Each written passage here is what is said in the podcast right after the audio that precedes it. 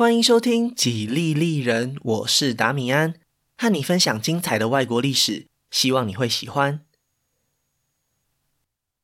今天是美国史的问答时间最终回。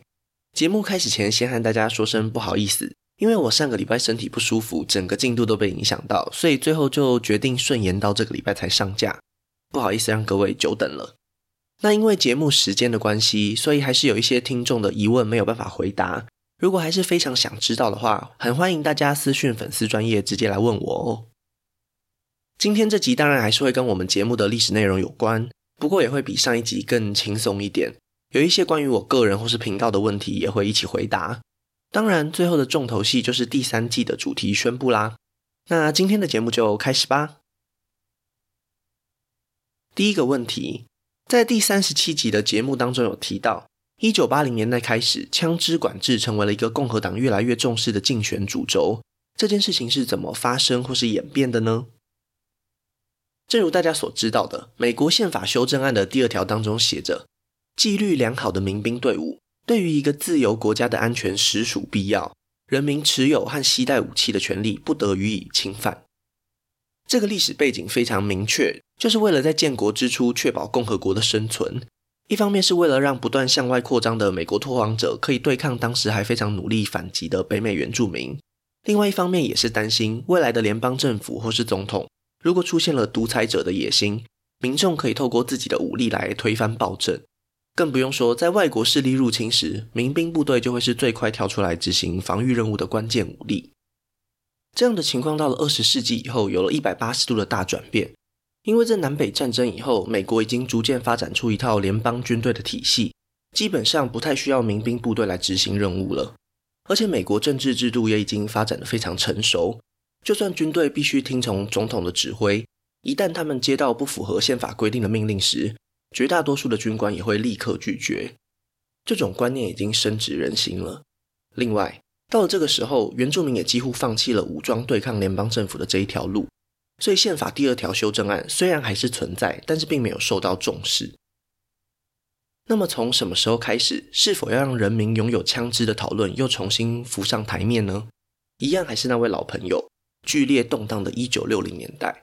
如果大家还有印象的话，1963年甘乃迪总统被刺杀，五年以后，马丁·路德·金恩还有甘乃迪准备参选总统的弟弟也都被枪杀。这种频繁出现的政治暴力事件。让人们开始考虑要对拥枪权有更深入的检讨。同一时间，黑人民权运动当中也出现了比较激进的派系，也就是鼓励黑人拿起武器争取权利的团体。之前在节目当中，为了不要让支线太多太复杂，所以没有提到。其中最有名的团体就叫做黑豹党。这边也稍微补充一下，漫威电影公司在这几年推出的其中一个超级英雄系列《黑豹》。他的漫画原型其实就和黑豹党差不多，是在同一个时期产生的。虽然作者表示这个角色并没有强烈的政治意涵，只是因为发现超级英雄当中几乎没有黑人，缺乏了整体的代表性，所以才创造这一个角色。但是实际上也能够发现，这个人物确实和这一段历史背景有着模糊又难以切割的关系。这个黑豹党的主张让许多白人，尤其是共和党的支持者感到害怕。他们担心这会威胁到美国社会的安全，所以不管是当选总统的尼克森，还是当选加州州长的雷根，他们都不约而同的要求加强枪支管制。客观来说，在一九六零年代末期，不管是对黑人想要武装自己感到担忧的共和党，还是因为政治人物被暗杀而痛心的民主党，都或多或少呼吁要管制枪支。不过，这种共识很快就被打破了。一九七零年代发生的两件事情改变了历史的走向。第一个就是在第三十七集节目里提到过的墨西哥移民问题。一九六五年，詹森总统不仅签署了黑人投票权法案，同一年国会也通过了另一个非常重要的移民法案。从这个时候开始，亚洲国家的民众就更容易成为美国公民。但是相反的，墨西哥从一九二零年代开始的特殊地位被取消。所以反而限制了墨西哥人成为合法美国公民的管道，但是这种限制并没有办法有效的降低移民的数量，只是单纯让这些墨西哥人被认定为非法的移民而已。随之而来的结果就是，在边境州的美国公民开始对移民有着越来越高的敌意。具体的方式当然就是拿起武器守护自己的家园。虽然不见得真的有机会开枪，但是拥有这些可以使用的武器，还是可以让他们更安心一点。第二件事情就更重要了，主角是一个至今都还非常有影响力的利益团体，叫做全国步枪协会，简称叫做 NRA。这个团体早期主要是倡导人们合法使用枪支，像是打猎或是体育竞赛，所以并没有和主流社会有太大的冲突。然而到了一九七七年，这个协会的内部发生了巨大的改变，立场强硬的拥枪派获得了领导地位，开始把这个团体当作是影响政策的工具。在接下来的几年里，NRA 向共和党内的保守派招手，非常积极的去赞助或是支持这些保守派候选人的选举，从此踏进了更大的政治游戏里。包括雷根总统在内，绝大多数的共和党候选人都乐于得到这一支强大的力量。因为这些呼吁要捍卫拥枪权的协会成员加起来有将近好几百万人，从选举的现实层面上来看，绝对是利大于弊。所以这些政治人物也愿意公开表态反对枪支管制。中间的小插曲是，雷根总统自己也被枪击，所以态度稍微有转向。但是国会里越来越多的代表们获得帮助，NRA 对于立法的影响力也就越来越大。终于，他们在一九八六年通过了《永枪者保护法》。直接废除了1968年通过的枪支管制法，同时他们对宪法第二条修正案的解释也刻意忽略了前半部分关于民兵团体的描述，简化成让人们拥有武器的权利。一直到1990年代以后，NRA 和共和党之间密不可分的关系已经是人尽皆知的事实了。在 NRA 的背后，还有许多军火工业支持者，因为每一年枪支贩售的数量都在不断的上升。这种商业上的利益和捍卫拥枪权的理念结合在一起，就是一个牢不可破的联盟。再加上最高法院里信仰原子主义的保守派大法官，拥枪权当然就成为了共和党在政治环境里最后的堡垒了。如果各位听众真的还对枪支管制的主题有兴趣的话，我在这边也推荐一部六年前的电影，片名叫做《攻敌必救》，讲的就是一位女性说客在华盛顿特区里的政治攻防。剧情算是非常紧凑刺激的，可以让大家稍微接触到这种类型的题材，应该也是很不错的。既然讲到了电影，那就顺便来回答另外一位听众的小问题。他想要问说，达米安有推荐什么美国历史相关的电影或是影集吗？电影的话，和历史相关的有很多，我只挑出来几个和节目讲过的内容有关，而且都是我个人觉得值得一看的。像是二零零八年的《请问总统先生》，讲的就是节目第三十四集里尼克森的水门案。二零一二年的《林肯》，内容当然就是林肯总统本人的传记式电影，会着重在推动废奴宪法修正案的这个主题上。另外还有二零一五年的《间谍桥》，主题和第三十二集节目里一开始的 YouTube 侦察器事件有关系。然后如果对科幻英雄片有兴趣的话，我也蛮推荐二零一一年的《X 战警：第一战》，时间背景是古巴飞弹危机前后。剧情既然都扯到变种人了，当然是虚构的，不过里面还是有用到一些真实的新闻片段。其实不止《X 战警：第一战》啦，大多数的历史电影也都或多或少会稍微改编情节，很难完全做到还原史实。对于非纪录片来说，其实也没有什么好要求的。但是像什么林肯是吸血鬼猎人这种，我就真的完全没有办法推荐了。另外，可能也要特别注意一下，既然这些电影大多数是出自好莱坞，那么立场当然也会过度美化一些人物角色。为了剧情需要，当然没办法。不过，还是建议大家参照一下其他历史资料，会比较客观一点。至于影集的话，美国历史相关的我还真的没有涉猎。不过政治类的，我倒是蛮喜欢一部后来走歪的影集，叫做《纸牌屋》。我个人的建议是看完前面两季就好。后面的剧情越来越扯，虽然我还是不争气的看下去，但是后来饰演主角的演员也传出性侵丑闻，所以离开剧组之后我就弃剧了。我会推荐的原因是，虽然剧情也是虚构的，但是对于一些美国国会内部的运作，还有政党内部权力的平衡，其实有蛮多的琢磨。在美国史当中，我常常会提到一些选举啊、提名啊，或是推动法案的过程，都可以在这部影集里面看到。如果对政治权谋有兴趣的话，应该会很喜欢。至少前两季还不错啦，后面就见仁见智了。第三个问题是，美国和英国之间到底是怎么样的关系呢？美国人在独立建国时如此痛恨英国，为什么在二十世纪里，英美两国几乎是完全站在同一阵线呢？这也是一个时间跨度比较大的问题，所以我在这边就替大家好好整理一下英美两国外交关系的变化。在独立战争时，十三州殖民地的民众确实对英国非常反感，最主要就是征税的问题。所以这个时候的反感其实主要是针对政府和统治者。也就是当时的英国国王乔治三世，当然还有英国国会啦。这种敌意在民间一直没有消除，但是我们也会发现，就算在新成立的美利坚合众国当中，还是有一群比较亲英国的派系，因为他们成长的环境就是深深受到英国制度和文化的影响，尤其在上流社会或是所谓的精英阶级里，这种情形非常明显。基本上，汉密尔顿和东北新英格兰地区的联邦党人都属于这个类型。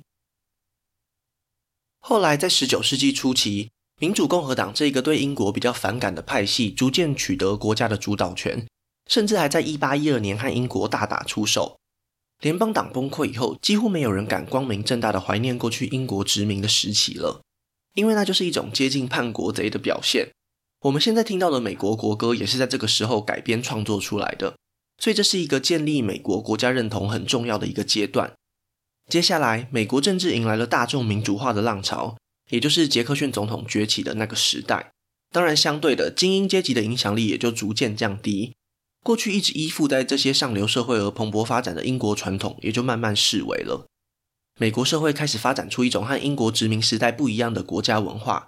从英国人的角度来看，美国这种社会变迁就是粗野没有文化的表现，所以可以说是相当不屑。但是英国人也已经调整了国家发展的方向，大英帝国的殖民重心转向了亚洲，也就是印度太平洋地区，所以他们既看不起美国，也不会有什么想要重新征服的野心，算是进入了一个不友善，但是也没有明显敌意的冷淡时期。下一个在两国之间重要的外交事件是一八四八年的美墨战争，在第十四集的节目里，美国总统布尔克和英国政府敲定了奥勒冈边界。某种程度上来说，其实算是向英国人让步，而且布尔克总统也将美国发展的方向完全导向了西南方。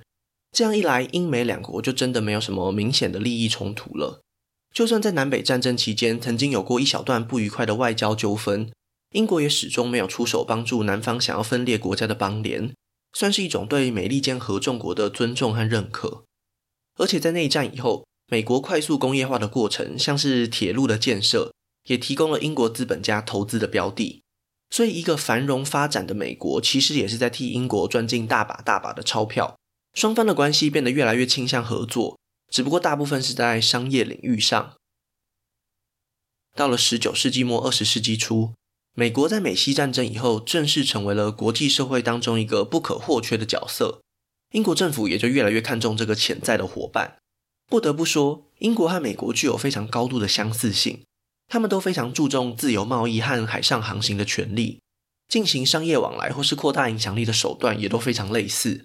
这种共同利益让他们在不知不觉中越走越近。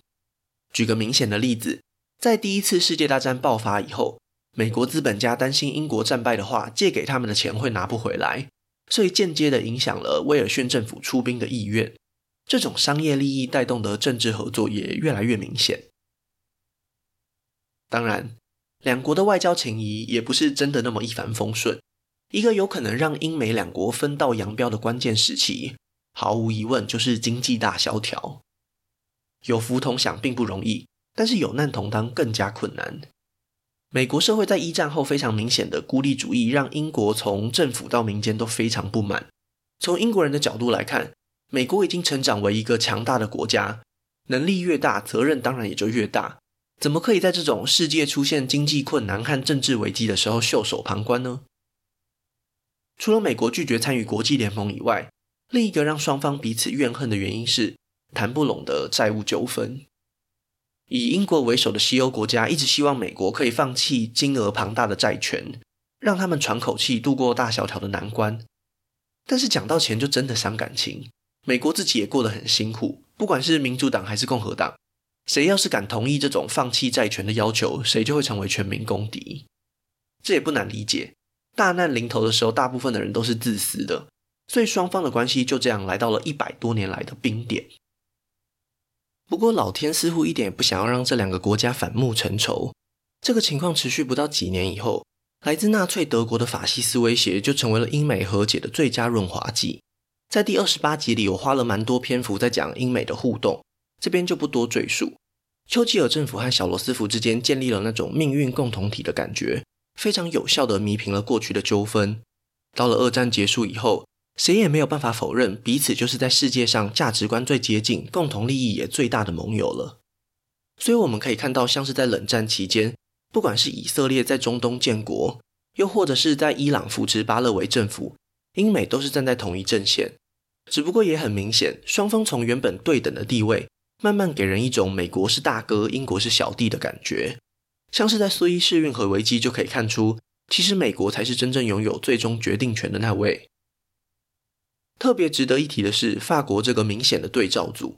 虽然法国在二战以后的历史我还没有仔细研究，但是戴高乐总统是出了名的反美。这边也不要误会，反美不是真的要和美国开战，而是比较偏向一种不想要接受美国在外交上的安排。希望可以让法国政府获得主动权的一种态度。在一九五零年代，越南问题就很可以看出美法两国的立场不一致。之后，戴高乐希望艾森豪可以转移核武技术的时候，也发生了类似苏联和中共之间的那种纠纷。艾森豪觉得，这么可怕的武器要是落入法国人手上，就太危险了。他们可能会拿去用在反抗的殖民地，像是阿尔及利亚身上，所以最后就拒绝了法国政府的要求。那当然，戴高乐就有一种被控制住的感觉，之后也对美国非常反感。总而言之，这种不信任是双向的，一直要等到二十世纪末，美法两国的关系才真正重新修复。那讲回来，英美关系，在我们美国史的最后一两集里，其实我也省略了一些外交上的内容，这个大家应该就比较熟悉，也就是和雷根组成新保守主义联盟的英国首相柴契尔夫人。她和雷根的政策方针非常类似，都是诉诸于传统的社会价值，在经济上也都采取类似的松绑手段，所以更可以看见英美在外交上合作的态度。之后的反恐战争或是美国在中东地区的军事行动，也常常可以看到英国的鼎力相助。真的要有什么巨大的裂痕导致两国闹翻，实在是不容易。下一个小问题是针对我个人的。有听众问说：“请问达米安是历史系毕业的吗？”我不是历史系毕业的，我以前大学是念商业管理的。如果真的硬要说和历史系有什么关系，大概就是曾经修过几门历史系的选修而已。所以严格上来说，我就只是非常喜欢历史而已。大部分的历史知识也都是透过课外时间阅读书籍获得的。这边也特别和大家说明一下，其实历史系会有很专业的训练，包含了考据方法和问题意识等等。我本人是从来没有修过这些研究相关的课程，所以也必须诚实的和大家说，如果是历史系出身的听众，可能一下子就会发现我并不是相关科系出身。对我来说，这也并不是一个问题啦。我未来应该也不会有继续进修的计划。我比较希望就像现在这样自由的探索各国历史。不过这也是本节目现在的一个问题：说专业也比不上什么研究学者，说有趣又不如其他知名的新媒体伙伴。所以有一点四不像的感觉。未来我的目标应该是会朝向更大众化一点，还是会希望吸引到更多的听众。怎么把故事说好，也会是我努力的一个方向。接下来这位听众问说：“请问达米安每一集的筹备时间大概有多久？有哪一些流程？又是怎么分配这些时间的呢？”平均下来的话，一集大概是三十几个小时。在步上正轨以后，模式就还蛮固定的。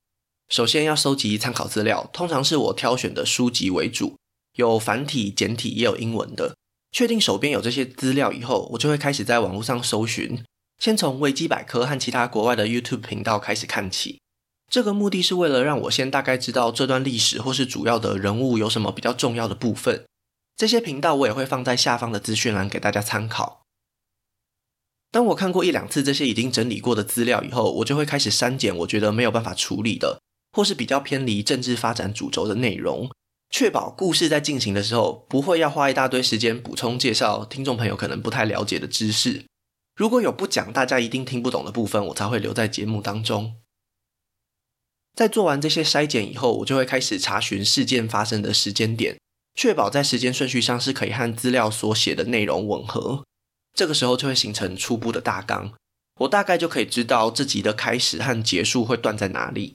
接下来才可以开始真正填充段落。因为前面是透过其他媒体和网络资料得到的，所以我只会写很粗略的标题。真正的内容要回去一开始收集的书籍里面寻找。这个部分应该是花最多时间的。因为每一位作者想要写的主轴或是想要表达的见解不太一样，所以都有各自书写的脉络。我常常看了一大段以后，就发现全部都不能用。这些从标题真的完全看不出来，一定要自己读过以后才会发现能不能当做节目的素材。当然，接下来就是我自己写稿的灵感了。有时候真的需要靠一点运气。有些资料我一读完，马上就知道怎么写，下笔如有神助。不过更常发生的是，写出来连我自己都不满意。但是已经写了，总不能白白浪费吧？所以我就会先把它复制到另外一个文件里，然后挑选其他的段落，从头开始努力。过一段时间之后，再去资源回收，把我觉得一定要传达的讯息提炼出来。到了这一步，大概就要完成了。在主要内容完成以后，就要开始做最后的内容缝合，可能会调整一下段落的顺序，让故事的逻辑顺畅。当然，也要让段落之间有一些关联性。这个部分对我来说就非常有挑战性。因为我看过很多资料以后，很自然就知道我自己为什么要这样写。但是问题只有我看过啊，所以我就要停下来去想一想，是不是有什么东西没讲到，会让大家误会或是听不懂。最可怕的是，我只有在节目上架以后才有机会知道这件事。这边也要感谢我女朋友，她每一集节目都要被我逼得至少听两次，然后和我讨论内容。我这个时候才有办法得到听众真正的回馈。所以在这边我也拜托大家，如果要让以后的节目内容听得更顺耳。真的有问题就要赶快来问我，有可能是我没有说清楚，让大家很困惑。以上都是在写讲稿的部分，剩下录制和剪辑的部分就不多说了，大概要花六到八个小时不等，看看录音那天的环境状况好不好来决定。最后就是大家听到的成果了。也有些听众问我，节目经营起来会不会很困难？确实，之前也和大家提过，以目前节目的收入，我不可能全职做 Podcast。所以一个礼拜最多就是三十分钟，很难再往上加。如果大家想知道具体数字的话，从节目开播到今天为止，大概是一年半吧。包括动态广告和听众的抖内，扣掉平台抽成以后，总共大概是两万块左右。所以真的离全职这条路还有非常一大段距离。不过大家也不要有压力，有能力的愿意在金钱上支持我的听众，当然是非常感谢。但是单纯收听的朋友们，我也是真的很开心，可以和你们分享这些内容。只是也真的很希望大家可以再更主动一点。以前当听众或是观众的时候，真的不能了解留言鼓励到底有什么用，创作者又不会得到什么实质上的帮助。但是开始经营这个频道以后，我才能体会，就算只是简单的几句话，我都可以从中获得非常正向的能量。这才是真正让我感觉到做节目是有意义的时候。所以从第三季开始，我可能会试试看在节目里增加一些和大家闲聊的时间。如果有听众留言或是私讯我，我觉得可以分享或是特别需要回应的部分，就会拿出来和大家一起讨论。也许这样大家会比较有诱因和我互动。如果只是想听历史的朋友，就跳过就好。我会放在节目的最后面，尽量不要干扰到节目本身的进行。那接下来最后一件事，就是要郑重和大家宣布，第三季的主题已经确定了。吉利艺人将要回到亚洲，和大家分享日本的故事。其实，在收回来的问卷当中，想听欧洲史的听众朋友非常多。这当然可能和节目过去两季的主题有关。我自己觉得，可能是因为大家对欧美的历史还是比较处于一种有听过，但是没有深入了解的情况。既然是这样，那为什么我最后还是选择了日本史呢？因为其实我也不确定这个节目能够做多久。如果第三季我选择了欧洲的国家来当做主题，之后如果碰到什么不可抗力让节目停更了，我会觉得没有讲到亚洲国家非常遗憾。而且从问卷的回复当中也可以看出，大家在亚洲国家里第一顺位非常集中，就是日本。所以我决定先把第三季留给日本，算是一个保障名额吧。等到第四季再重新回到欧洲，希望大家可以继续支持《吉利利人》第三季的日本史。其实一年半以前，吉利利人刚诞生的时候，我曾经有想过，以后都不要做到日本史，因为其实台湾人对日本的了解，相对于其他国家来说是高非常多的。在网络世界里也有不少深入研究过的前辈。我那时候就有一点担心，如果讲得不好或是了无新意要怎么办？所以我有点抗拒要做日本史这件事。不过经过了两季的节目以后，我开始觉得这些想象中的心理障碍其实根本就不是问题。本来做这个节目就是我自己不断学习成长的过程而已。我并不是因为比各位听众朋友更厉害，所以才来做节目的，单纯只是因为我对历史真的非常有热情，所以希望可以在我自己学习之余，把成果整理给大家而已。如果真的有什么不足的地方，那也是非常正常的一件事情。所以为什么不好好挑战看看有兴趣的主题呢？另一个让我决定做日本史的原因是在疫情的这两年多里，大家已经闷很久了。最近开始陆陆续续看到身边有朋友出国玩，毫无疑问，日本就是大家旅游目的地的首选。所以我也希望第三季的日本史可以让大家在吃喝玩乐之余，更容易和当地的景点或是故事产生共鸣。而我自己本人这辈子也还从来没有去过日本，所以如果真的能够让我在实际到访以前就熟悉他们的历史，那就再好不过了。可以说是我个人小小的私心啦。关于日本史的部分，我在这边也先和大家说明一下。一般来说，大家比较有兴趣的可能会是应仁之乱以后的战国时代，尤其是织田信长、丰臣秀吉和德川家康的故事。我个人当然也对这段历史非常热爱，因为我从小就是日本游戏公司光荣的忠实玩家。从信长之野望到太合立志传，总共应该花了超过几百个小时，甚至可能破千。所以不用怀疑，我也和大家一样，希望花更多篇幅来介绍这个时代。但是我也发现，这可能会让节目的比例严重失衡，所以仔细考虑以后，我应该只会用三到五集来交代历史脉络，希望大家可以理解我的考量。那么日本史整体的安排大概就会是这样的：史前时代的部分会用非常快的速度带过，从神文、弥生到古坟都是，在天皇制度确立以后才会放慢速度，但是应该不太可能真的像美国史那样，几乎每一位统治者都细讲。我会以比较重要的人物和事件做串接，毕竟要讲下来也是一千多年的历史，不希望让大家觉得太琐碎，负担太重。最主要的目标还是让听众朋友都可以了解整体发展的轨迹就好。我预计日本史也会在一年之内结束，最后可能会讲到二战前，接着就可以进入第四季了。第四季的主题其实我也大概有个底了，目前看起来德国史的呼声最高。同样很受到大家欢迎的是英国史，不过英国史我自己是有一点犹豫，因为英国的发展和法国还有美国之间的关联性实在太强了。确实，同样的事件从另外一个视角来看，可能也会很有趣，而且和德国史相比之下，对我来说准备的过程绝对会比较轻松一点。但是我也希望可以把重心稍微往中欧和东欧移动，之后也有机会讲到伊斯兰世界或是俄罗斯的历史。刚好也有听众朋友在问卷当中问我几个有关未来主题的问题，特别是一些对德国史非常有兴趣的朋友们，我在这边就简单一起回答。他们问说，在之前法国史的部分，好像有一部分和德国中古时代重叠。如果达米安讲德国史，会从哪里开始讲起？为什么好像每次大家都会从普鲁士开始说起呢？会从普鲁士开始说起，其实也很合理。因为德国在近代形成民族国家的过程，就是普鲁士王国主导的。可能大家对中学课本里的内容还有一些印象。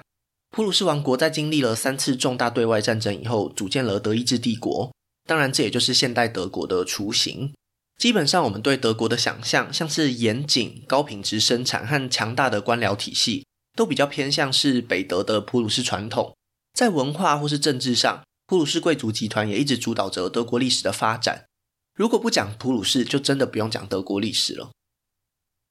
但是当然，德国在历史上影响的范围还涵盖到了周边的地区，像是捷克、奥地利、瑞士等等。如果之后我做德国史的话，应该会从神圣罗马帝国的二图一式开始说起，时间线大概是接续在法国史的第七、第八集以后，可能会稍微提到一下周边民族的关系，接着就会以神圣罗马帝国为主体一直讲下去。到了十七、十八世纪的时候，就会把重心都转移到普鲁士的发展上，偶尔可能会提到一下奥地利哈布斯堡王朝的情况。大致上来说，应该就是这样安排。不过现在讲都有点太早了啦。日本史结束以后，我还会再做一次投票，让大家在英国和德国之间做一个最终的选择。那今天的问答时间差不多就到这边结束了。再次提醒大家，如果还有问题没有回答到的话，都可以私讯我哦。我一找到空档就会尽快回复。下周我就会开始和大家分享属于日本的故事，敬请期待喽。如果喜欢我的节目，可以顺手按下关注或追踪，也拜托大家到 Apple Podcast 和 Spotify 帮我评分留言，这会对节目有很大的帮助。另外，如果想要透过行动支持我继续制作节目，在下方资讯栏也可以找到小额赞助的连结哦。